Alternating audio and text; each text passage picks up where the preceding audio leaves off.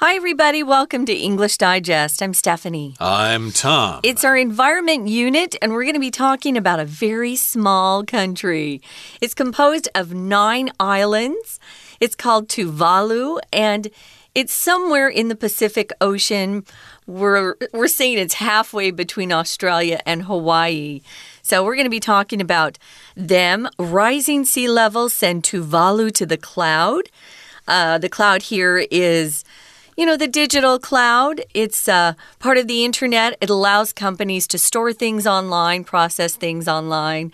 Um, it can be dangerous if you put things in the cloud because we have hackers who often break in and steal your data. Uh, indeed, and of course, if you have all your information on servers, uh, they have to be somewhere, and uh, those servers are uh, taking a lot of electricity to preserve all your photographs of your birthday party and your friends outing to the department store or whatever. So that's something to keep in mind. But uh, we're not really talking about that. We're talking about Tuvalu kind of in two areas. We're talking about rising sea levels because of climate change, but more importantly, we're talking about the question of whether Tuvalu can actually become a digital country after it sinks into the ocean. I'm not too concerned because all of these uh, scary climate change prophecies have yet to yet to come true. So we'll just wait and see, shall we? I keep waiting for these prophecies to one time time work out. Okay, well, let's do it, everybody. Let's begin our lesson by listening to today's article read from top to bottom one time. Tuvalu is a small country consisting of nine islands nestled in the Pacific Ocean halfway between Australia and Hawaii. During high tide, 40% of the capital district is underwater, and that percentage is increasing. In 1989, the United Nations highlighted a number of island nations, including Tuvalu, that would most likely be flooded at some point in the 21st century. This disturbing prophecy has been looming over Tuvalu ever since. Tuvalu's Minister of Foreign Affairs, Simon Kofe, stated in 2021 that drastic action must be taken against climate change to avoid losing Tuvalu to rising ocean levels. The following year, he made another speech announcing that Tuvalu would be recreated digitally and uploaded to the metaverse. Kofe stated, It appears we have no choice but to become the world's first digital nation.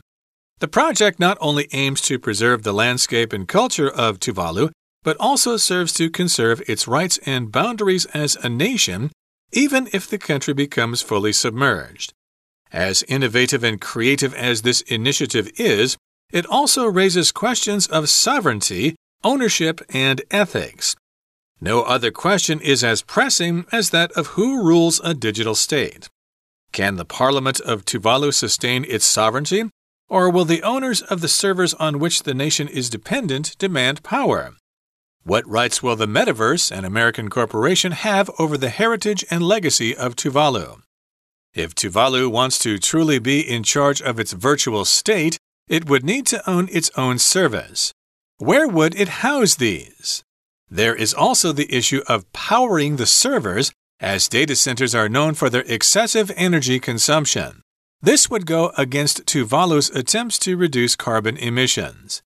Despite the many challenges Tuvalu now confronts, the nation is remaining hopeful for the future, be it physical or digital. Okay, it's time for us to discuss the contents of today's lesson right now. So, Tuvalu is very small. Do you know they only have 11,000 people in that whole country? Pretty small. It's very tiny. It says here it's nestled in the Pacific Ocean. We use that word nestled to give you this idea that it's kind of enclosed in an area. Uh, maybe you have a, a cottage that's nestled against the foot of the mountain. Uh, so it's just in a place where it's kind of uh, half hidden. Maybe it's kind of encircled by some other things but it's nestled in the Pacific Ocean. Hard to get to. I think if you wanted to attack this country, it wouldn't be so easy or convenient. But uh, they speak Tuval Tuvaluan and English both. Uh, yeah, I guess their local language is used, used more often. They just use English in official uh, situations. Uh -huh. Although, sure. if you're a tourist there, I'm sure they'd be willing to speak to you in, in English. But again, it's nestled in the Pacific Ocean halfway between Australia and Hawaii. And during high tide, as opposed to low tide. During high tide, when the water is higher, 40% of the capital district is underwater, and that percentage is increasing. Now, here, percentage is basically a number or a ratio or an amount that has to do with 100s. Yeah, they're looking at the percentage here of the capital district. The capital is your uh, usually where the government is uh, situated in a particular country. Our capital city, of course, is Washington, D.C., for the federal government. And for state governments, we have capitals all over the place and so many states there. So they have a capital district, an area, and they say that 40% is underwater. And that percentage is increasing. Well, in 1989, the UN or United Nations highlighted a number of island nations, and they included Tuvalu that would most likely be flooded at some point in the 21st century. I'll just wait for that to happen. I'm sorry.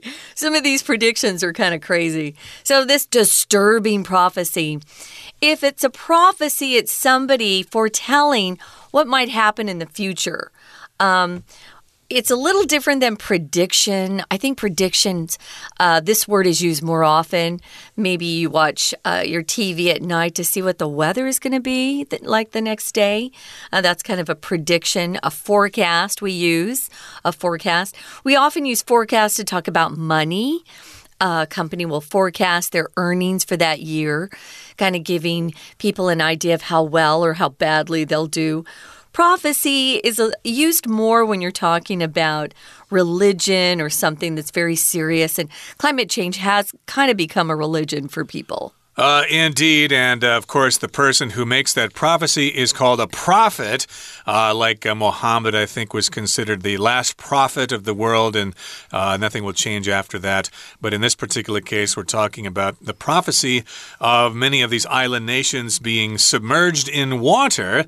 And then the next sentence goes on to say uh, this prophecy has been looming over Tuvalu ever since. Well, it's actually part of the same sentence. But in any case, if something looms, that means means it's quite obvious, it's over, uh, hanging over something, and yeah. it's uh, probably dangerous. And oftentimes we do use this with the preposition over. Uh, there's a shadow looming over me. I think that's uh, how it goes in that one song uh, by the Beatles. Or sometimes we use looming to talk about pressure that's uh, suddenly coming upon you. I have this I have this report or project looming that I have to finish quickly. So, yeah, like Tom says, it's not always a good thing. It gives you this idea that something's uh, coming that is obstructing maybe your view. Or, like I just said, you have something in your future that's adding pressure to your life that you just need to get done. Right, and looming also means something terrible that might be happening soon, like there's a storm looming mm. over the mm. city.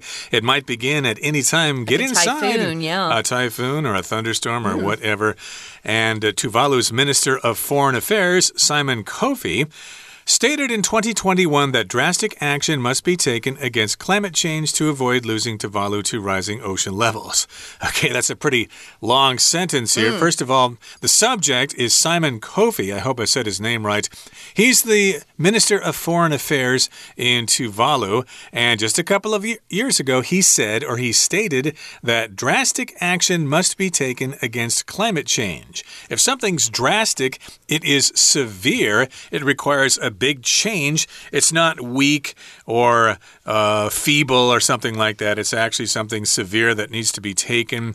And yes, indeed, this uh, drastic action must be taken against climate change. Uh, he's probably telling all the industrialized countries of the world to stop burning so much, so many fossil fuels. Actually, what he's saying is give us money. Uh, probably, yeah. I read this report. Yeah. yeah. Give help us, us more out. money. Help us build some dams around mm. the edge of the island so we don't get flooded.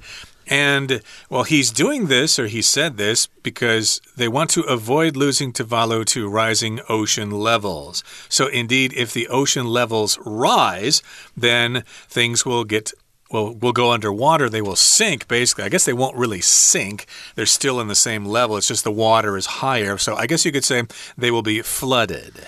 So drastic could be something that's very extreme, kind of radical. Maybe you've been trying to lose weight forever, and so you decide to do something drastic and just starve yourself, which doesn't work either. But yeah, it's pretty drastic. Um, like Tom said, it's very it's a very strong thing that you're trying to do.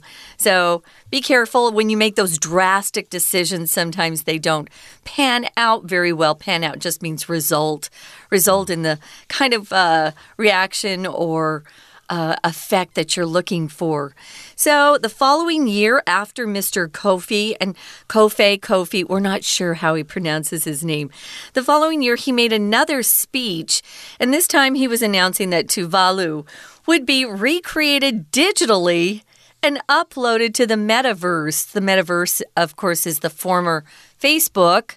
Um, now, if you do something digitally, you know that it usually involves computers of some sort. So I'm not sure really how how um how, practical this idea is. A country mm. can't really be digital and be uploaded to the metaverse, but uh, this was his uh, suggestion, which was kind of interesting to me. Uh, yes, of course, in the digital age, in the computer age, all, all sorts of things need to be discussed. And yes, indeed, we can ask ourselves this question hmm, is it possible to have a digital country? Uh, and if we did, uh, what would that involve? And uh, to me, of course, this is kind of a confusing question because. It's kind of a legal question, too, isn't it? Uh, yeah, it's all stuff that doesn't really exist, you know? It's all electronic. it's like a Bitcoin for me or uh, non fungible tokens or whatever. All those things seem to be uh, things that don't really exist. And I have yet to understand them, but I'm going to stay clear of those things for now. Mm. I like to have some cash in my hand, actually. Yeah, good but, idea. And, but in any case, uh, yeah, we're going to talk about this. Uh, their only choice is to be become the world's first digital nation. Can they do it? Well, let's uh, move on now to the second part of our lesson after we take a break and listen to our Chinese teacher. Hello everyone，我是派老师。今天讲解的是夏季合刊 Unit Fourteen Rising Sea Levels Send Tuvalu to the Cloud。 这个单元是文艺选填的练习题，内容跟太平洋中的岛国 Tuvalu 有关。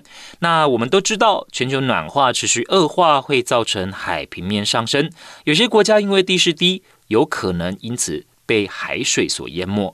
Tuvalu 就有这样的问题，他们有个数位的解决方案，倒不是说要用来解决海平面上升的问题，而是呢避免这个国家因为被水淹没。而灭亡。那我们在主体解说前，老师要再次提醒大家，答题的时候要先看看选项，先大致把这些选项的词性标出来。虽然有些字词性不止一种，不过我们可以根据句子的结构来判断这一题空格要填入什么词性的单字才对。然后呢，再去根据前后文的文意找出正确选项。好，那我们现在就一起来解题吧。文章开头提到。Tuvalu，Tuvalu 这个小国由九座岛屿组成，坐落于澳洲和夏威夷之间的太平洋海域。涨潮的时候，图瓦鲁的首都区有百分之四十的领土会被水淹没，而且这个比率还在持续增加。接着，请看第一题：一九八九年，联合国特别指出，包含图瓦鲁在内的一些岛国，这些国家很可能会在二十一世纪某个时间点空格。那第一题空格前面有 be 动词，而 be 动词之后常加上过去分词，表示被动语态。前面提到涨潮的时候，首都有百分之四十的面积都在水面底下，所以第一题正确答案是 H flooded 遭到淹没。紧接着，请看第二题，助动词 has 之前是主词的位置，主词必须是名词，在此是 prophecy 表示预言。名词前可以放形容词来作为修饰。这则预言当然就是指前面 un 的预估。这样的预言是好消息还是坏消息呢？第二题正确答案应该是 B disturbing，令人忧心的。再来，紧接着我们看第三题。Tuvalu 的外交部长 Simon Kofi 在二零二一年的时候表示，必须要采取有力的行动应对气候变迁。那采取行动对抗气候变迁，应该是怕海平面不断上升。图瓦鲁也随之消失，所以 to 后面加上原形动词，我们称为不定词，表示目的。第三题正确答案应该是 E，avoid 避免。隔年，这位外交部长再次表示，Tuvalu would be 空格 digitally and uploaded to the metaverse。第四题空格后面有个对的连接词 and。and 后面是过去分词 uploaded，表示被动语态，被上传到元宇宙。前面也应该是过去分词，所以要在选项里找，再用文意确认。所以第四题答案选 J，recreated，表示图瓦卢将以数位化方式重建，并且上传到元宇宙。We're going to take a quick break. Stay tuned. We'll be right back.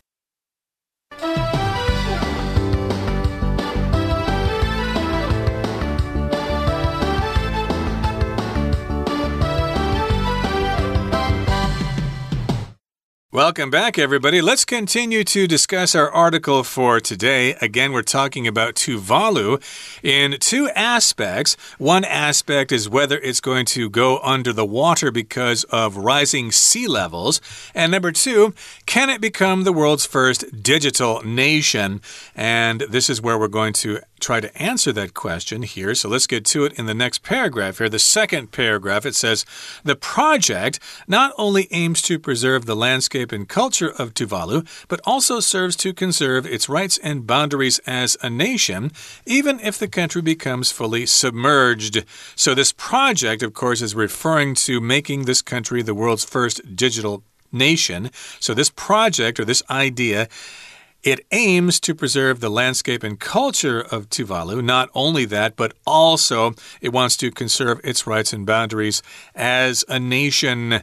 So, mm -hmm. yes, indeed, they want to uh, preserve the country, conserve its rights. They want to preserve the landscape and culture of Tuvalu. I guess they'll take pictures or something like that and have 3D models constructed elsewhere. Well, I don't Maybe, know. I don't know.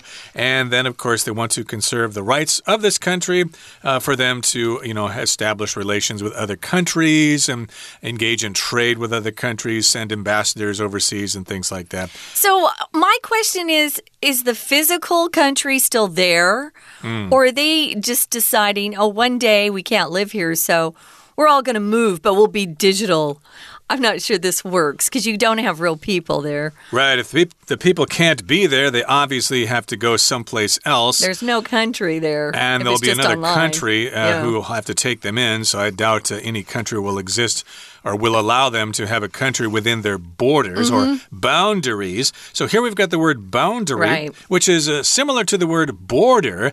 A boundary is a line between two areas. It could be different areas, the boundary between, say, Mexico and the United States, or the boundary between uh, this particular area of the country and that particular area of the country are the boundary between states. You know, the Mississippi River is the boundary between uh, Iowa and Wisconsin, for example. Mm -hmm. And you could also say border, but that's used more for like countries. Uh, you can also use boundary to talk about relationships. For example, teachers uh, should have boundaries with their students. They shouldn't become too close to them. They need to maintain a kind of a distance so that they're still an authority figure and they're not pretending to be their best friend. Sometimes that leads to dangerous things. Uh, you might have a boundary um, at work. I was a boss, and if I got too palsy palsy, really friendly with the people that I was supervising, sometimes that became difficult. So you can use boundary to talk about kind of a line you draw in relationships too. Uh, indeed. And of course, we're talking about the country possibly becoming submerged. And to submerge just means to go underwater. It uh, kind of means to sink, but to sink, of course, that thing has to actually physically move downward. But in this particular case, it's uh, staying at the same location. It's just the water is going higher. So when the water covers it, it will be submerged. And as innovative and creative as this initiative is, uh, even though this idea is very creative and innovative. It also raises lots of questions regarding things like sovereignty, ownership, and ethics. Uh, sovereignty refers to the power and authority a country has over a certain area uh -huh. that uh, cannot be uh, sacrificed to somebody else. Okay, we usually use this when we talk about countries. Oh, this country claims sovereignty over those islands. Yeah, right now the WEF is trying to make us one global uh, co country, if you could say. But some countries are fighting back, saying we want to maintain our sovereignty. We have our own country. We're not giving up our rights to these big global organizations like WEF or the UN. So, sovereignty is very important to maintain your rights as a country and as a citizen. Uh, it includes your, your ethics too. So, no other question is as pressing as that of the rules of a digital state. If something's pressing, oh, it's probably putting pressure on someone, right? So if it's pressing, it's very important. It's probably more urgent. Maybe your boss gives you two tasks to do and say, this one is more pressing, do that first.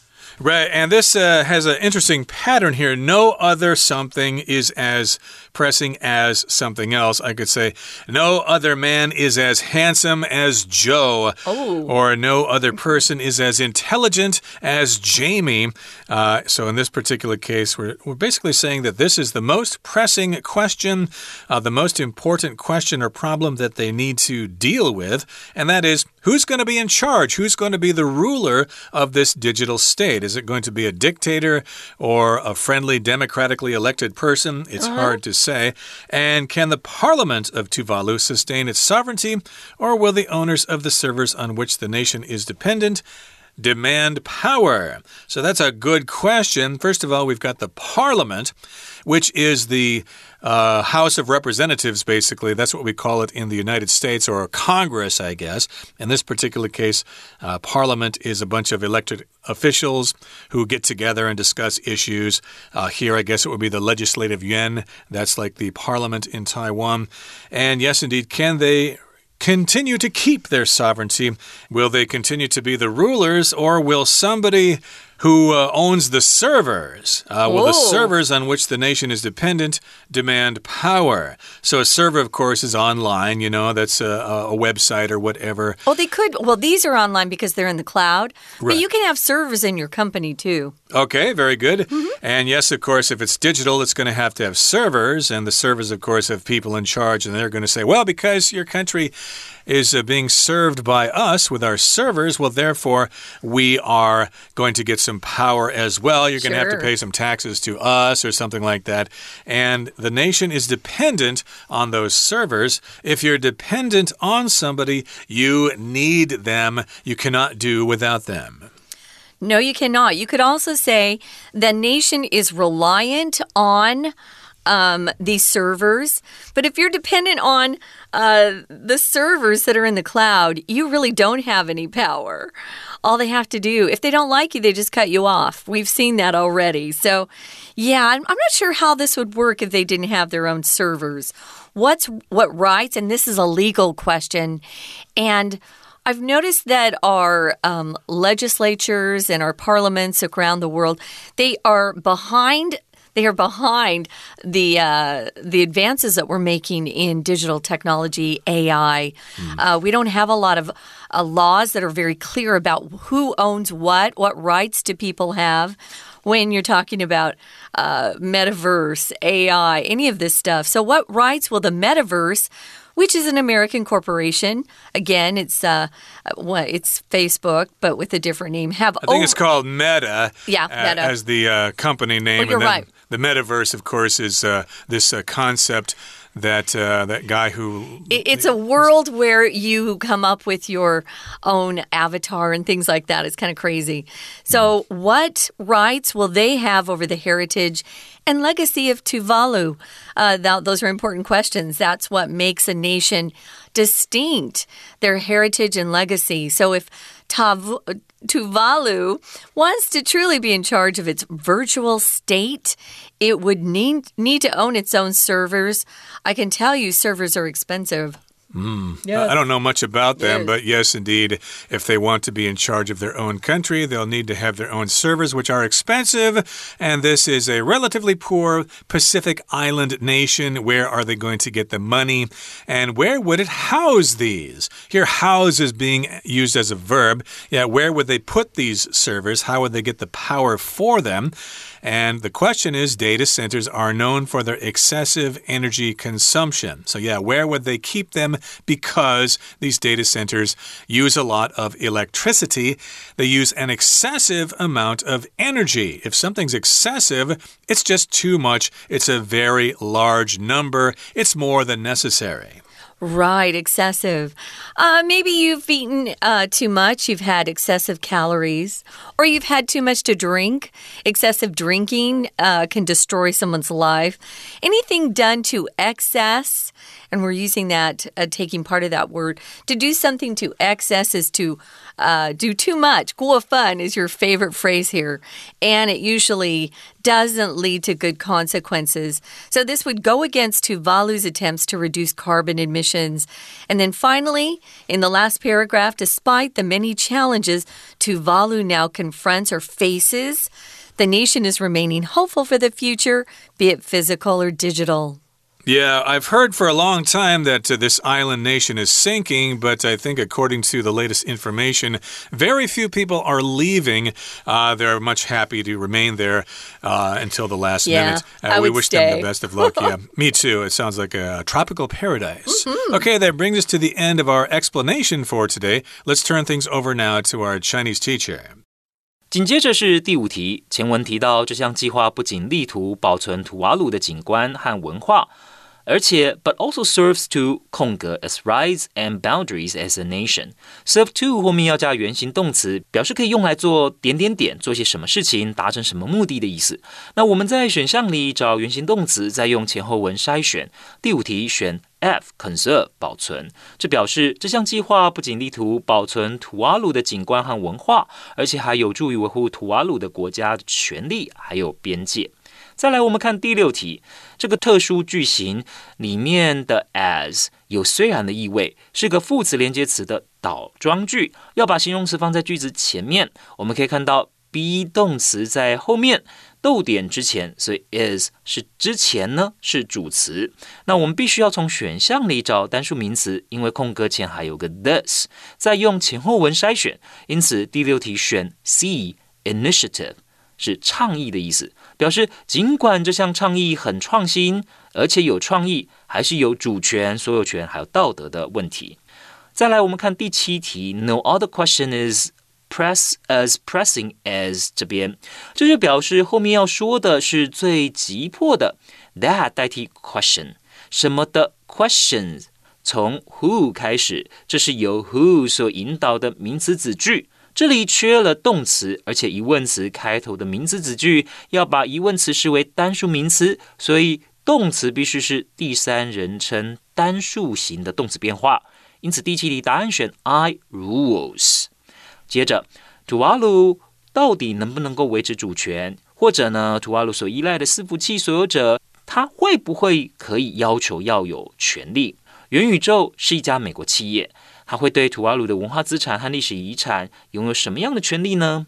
再来，我们看第八题，空格前面是所有个 its，表示土瓦鲁的；空格后面是名词 stay 国家。啊，前面可以用形容词修饰，再用前后文文意来筛选。所以第八题的答案选 D，virtual 虚拟的这些伺服器要安置在何处？另外还有伺服器供电的问题，as data centers are known for their excessive energy。空格，这里呢我们就看到第九题了。Be known for 是以什么出名？词组最终需要是个名词。那我们用前后文筛选，因此第九题答案选 A，consumption 消耗。这里表示因为数据中心是出了名的高耗能。最后第十题，the spy 是个介系词，表示尽管。